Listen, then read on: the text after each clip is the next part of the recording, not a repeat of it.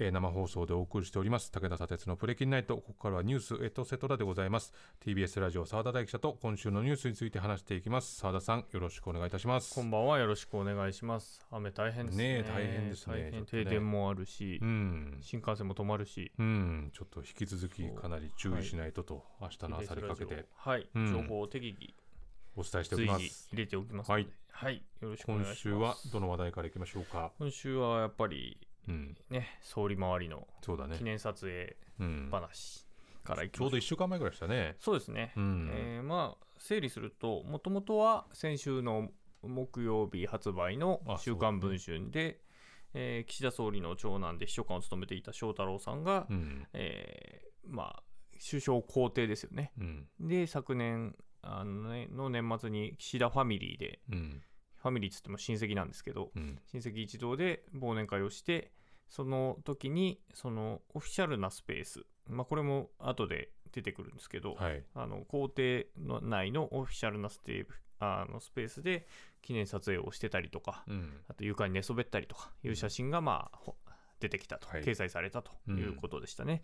でその時点では、えー厳重注意とうん。いうことを言ってたわけですけども、まあ適当じゃないということを言ってたんだけれども、今週になって、えーいきなり動いたということで、はい、月曜日の夕方なんですけれども、うんいきなり、えーその翔太郎さんを、えーが、えー木曜付けで辞任すると。うん木曜、6月1日ですね。はい付けで辞任すると発表されたということですね。うんはい。で、まあ、翔太郎さん、あの、先週も少し触れたと思うんですけど、これだけじゃなくて、うんえー1月にあのヨーロッパ外遊中に、えー公用車で観光していた疑惑、うん。写真撮影してた疑惑、うん。疑惑っていうか、まあ、それは SNS 用だって言ってたんだけど、SNS で一切使われてないという、あの写真どうなったのかってねこれも繰り返し言いたいよね。あれどうなったんだってね。むしろ出してほしいね。出してほしいあの写真を。ねうん。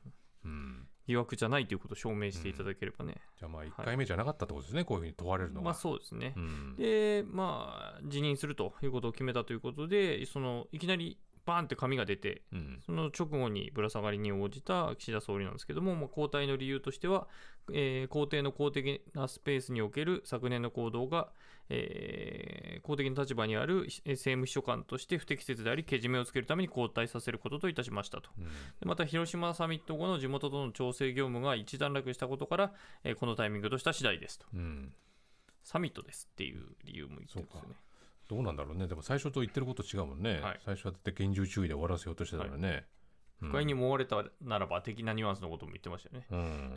そうだよね。はい、でき記者からはまあ責任問われますよね、当然、うん。任命責任について問われると、当然、任命責任は私にあり、重く受け止めておりますと、これはもう、えー国民の皆さんの声を、声に耳を澄ませ、うん。先送りできない課題を一つ一つ、えー答えを出していこうと邁進することで、職責を果たしていきたいと考えていますというふうに述べましたと。もう低稽区で逃げた感じですはい。ねで関係者によると、もう月曜日の朝には内々にうん。あの官邸内では話があったと。うん。いうことで、まあ、つまり週末で決めたんだと。うん。で週末何があったかっていうと、まあ、世論の高まりがあった、プラス世論調査がいくつかの社で行われて、うん。まあ、この件について結構マイナスうん。な世論、結構突出してねやっぱりはい。これはダメだろうっていうはい。数値が出てましたね。そうなんですよね。サミットでちょっとわって持ち持ち盛り上がったかなっていう、うん。持ち直したかなみたいな感じのところがあったところが、一気にこれで冷や水ぶっかけられる状態になったとえいうことですね。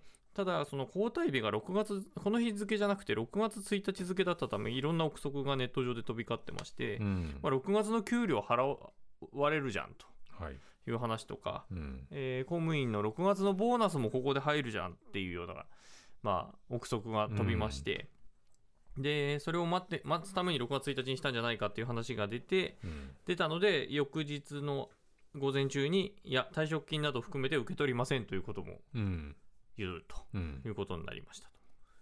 まあこれは実際最初はどうのつもりだったかは分かんないけどはい。ねうん。まあでもそういうふうに問われるのは当然だよね。はい、で立憲民主党の大阪代表、与野党の反応なんですけど、立憲民主党の大阪代表代行は、息子さんに箔をつけるつもりが経歴に傷がついてしまったというふうに SNS で書いたりだとか、うん。えー国民民主党の玉木代表は、セキュリティの観点から言っても非常に問題があると思うので、辞任は当然だと。問題あるよねセキュリティね。岸田総理が解散総選挙に向けた環境づくりを行っているのかなと思ったと。なるほど。首を切ってそういう見方というもある。ことですね。で与党幹部からもですね判断が遅いと、うん。あんなことをしたのに注意だけかよってあの当時からもうみんな思ってたと、うん。えー最初から更迭しておけばって今みんな今もみんなそう思っていると。いうような話も出てくると、与党内からも批判とうん。いうことですね。そしてただこれじゃ終わらなかった。終わんなかった。はい、木曜日発売の「週刊文春」では今度はあの長男の翔太郎さん。翔太郎さんは長男なんですけど、次男三男も同席してたと。あればやっぱファミリー問題なんじゃないの？とうん。いうことがちょっと出てくるわけですね。まあ実際問題ね親戚一同なのでうん。岸田ファミリーではあったんですけどね、うん。で、えーそして今日発売の、うん。えーフライデーですよね。ではもう岸田総理との記念写真がうん。バーンって出ると。ズドンって出てましたね。ドンって出ました。でこれなんかまあ見てみるといわゆるもう本当にプライベートスペースというか私的な、あのところっぽい公邸ってあの総理官邸総理公邸ってうん。よく聞くと思うんですけど官邸はまあ完全にあのオフィスですよね、うん。オフィシャルな場で。で皇帝の方は海外の賓客が来る来た時にもてなす場でもある、うん。一方で総理ファミリーが住んでる場所でもあるということで、うん。まあ、公的なところと私的なところがもう両方入ってる建物ではある誰が決めてんですかそれ？公公的と私的スペースは。っていう話がなるなりますよね。で、ルールとかってあるのかと、どこでどう分けてるのかっていう、これ、先週の、えー予算委員会でも質問が出ていて、立憲民主党の田辺さんが聞いたんですよね。うん。で、そのルールってあるんですかっていうのを聞いたら、いや、ルールはあると、あのうん。総理は言ったんだけれども、うん。じゃあどう、どうなってんだっていうのを聞くと、いや、それを明らかにすることがセキュリティ上の問題なのでっていうふうに言って逃げてるんですよ。ね。なるほど。そんな逃げ方でそこでその言葉を使う。はい、で、まあ、このフライデー、当然、まあ、やっぱ写真撮ってるじゃん、あなたもっていううん話になったので、え当然、記者から問われてですね、えー年末、親族と食事を共にしました。公邸の中には私的なスペースと、そして迎賓機能を持つ公的なスペースがあります。その私的なスペースにおいて親族と同席したものでありますと。うんで写真を撮ることは適切だと考えているのかと記者からさら問いされて、うんえー公的なスペース等において不適切な行為はないと思いますと、うんまあ、公的私的っていうところで俺は分けていくぞ。っていう風なのが官邸うん。っていうか、まあ、岸田さんの、まあ、ある種弁明うん。の仕方と。でこれに対していやこれそもそもなんですけどこれ写真流出したこと問題じゃないかと。確かに。っセキュリティ云々言うなのであればっていうところで、あのまあ、セキュリティ云々言ってたのは先週の岸田総理なんですけど、はいはいはい。答弁で言ってたのは。ね今ねああなたですからねっていう。でそれで言うと、えーそれ自体問題なのではと思ったので私、あの立憲民主党の泉代表会見今日行ってきまして、あはあはあ。まあ、そこでも質問したんですね。で泉さん最初に聞かれた時に、うん。まあ、これもあの記者の聞き方も悪いんですけど受け止めはって聞かれて、うん。あまあ総理が説明するものと思いますみたいなことうん。を泉さん返してたんで、いやそもそもでもこれセキュリティ上問題ないですかねっていう話を泉さんにもは振ってみたところ、うん。まあ、テロリストなどあらゆる人物に利用される可能性のあるものうん。が、えー流れていることについて問題があると、うん。まあ、つまり写真が出ちゃってるということはかなり問題じゃないかとはいはいはい。いうことで、うん。実際問題その総理公邸の例えば間取りとかそういうものって出回ってないですよね。セキュリティ上の問題で。ね。当たり前ですよね。攻撃された時にどこにいるかっていうところ。あここが居宅だからっていうところで狙おうと思ったらすぐねあの特殊部隊とかが入ってきてそうん。そこで一気にやられちゃうっていう可能性だってあるわけだから、うん。まあ、それだけでセキュリティの問題もあるとうん。いうことで、でもなんそもそもどうなの？って公的私的っていう話じゃっていうよりうん。しかもこれ複数の雑誌に漏れてるんですよね。そうですよね。だからそれすごく大きな問題だし、うんうん。その公的私的っていうところで分かれてそれをその話で何とかしようとしてるんだとしたら、この翔太郎さんたちは何？その公的なとこ行っちゃおうぜっていうふうに 出てったってことになるわけだよね、うん。そんな話ってどうなのとはで思うけどな。で私的なのが漏れてるともそれはそれでうん。プライベートなの映像ダダ漏れしてるっていうのはそれはそれで、と国のそのトップとしてどうなんだっていう問題は別にまたあると思うんですけどね。ね。うん。なかなか大きな問題だと思いますよね、はい。これね、まあ、これによってやっぱりうん。永田町にだけ一瞬吹いた解散風が少し収まったような印象も受けるんですけどど。果たしてどうなるかとうんいうことですね。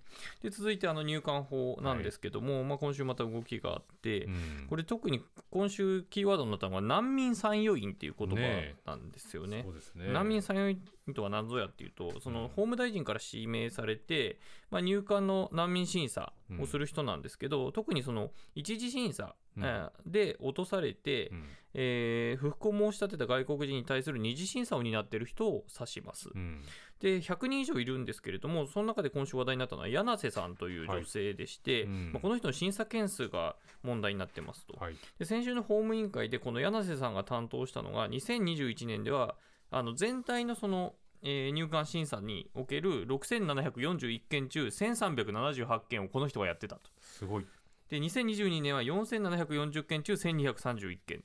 これまたすごい。でこれ鳴らしてみると2002年だと全件の4分の1をこの柳瀬さん一人でやってたという、ね100人以上いるのにね。いるのに。うん。でこれ参与員として1日あたり40件とかうん。やってたことになるうん。ということで、まあ、1日勤務時間8時間だとしても1人当たり12分。うん。そんな短時間でやれるのかっていう。うん。で実際の勤務時間8時間はやらなくて平均が大体4時間ぐらいらしいのでそうするとその6分とかでやってたっていう、うん。本当かっていう、12分って短いですよ。さっきの是枝さんのインタビューの3分の1ぐらいですからね、はい。うん、あっという間に終わっちゃいますよね、はい、そんなんでどこまで人の話を。ちゃんと審査できたのかとうん。いう話になるわけですね。うでこうなんでこの人がまあ話題になるかっていうとその収容送還に関する専門部会っていうところの委員だったと。んうん。でこの部会の提言が今回の法案の元になっていると。うん。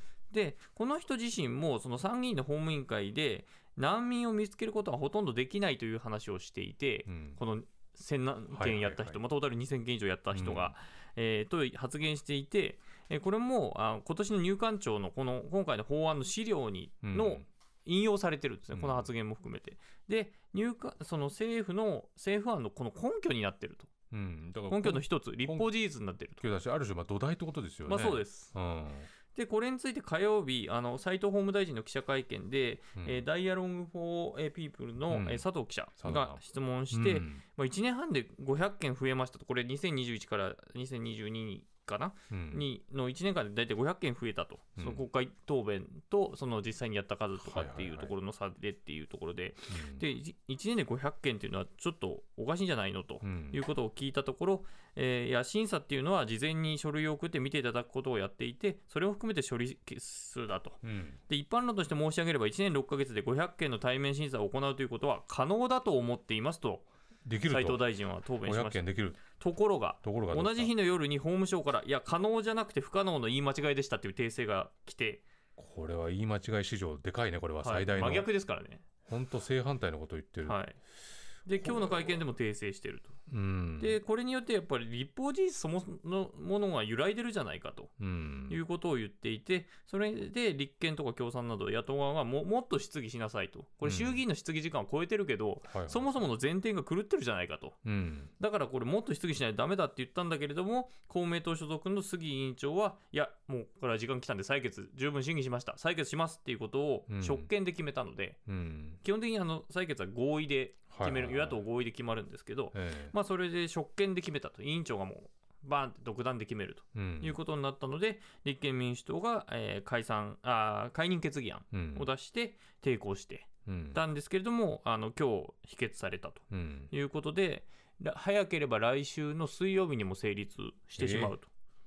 だってこれ、まあ、さっきも言ったように根拠だし土台がはい、崩れているはいうことですよね。でしかも入管をめぐっては、そのうん。大阪入管の、に勤務してた常勤の医師がうん。飲酒しながら勤務してたっていうことが今週報じられて、うん。どうも今日野党が視察したところ、これ2月には把握してたと。ええ。で2月ってことはもう国会審議が始まるってタイミングなので、うん。分かっててこれ放り込んできてると、うん。それを隠せると思ってたんじゃないの、うん。法務省入管側は、ええっていう疑惑がもう一つ出てきてるんだけれども来週水曜には成立してしまいそうに今なっていると。うん。だから本当これ賛成反対以前の問題のこの土台が崩れてますよ、はい。でそれちゃんとしないと議論できなくないですかっていうところにかなりだ最初の段階に戻ってると思うんですよそうなんですよ。ね政府は法律成立させてくださいねって国会に出すんだけれども、うん。政府は情報を出さないと。はい。澤田さんありがとうございました、えーこの後放送終了後には YouTube でアフタートークの配信もあります。そこでも澤田さんとニュースについて話します。ラジオとお聞きの方もぜひ終了後 YouTube をご覧になってください。以上ニュースエトセトラでした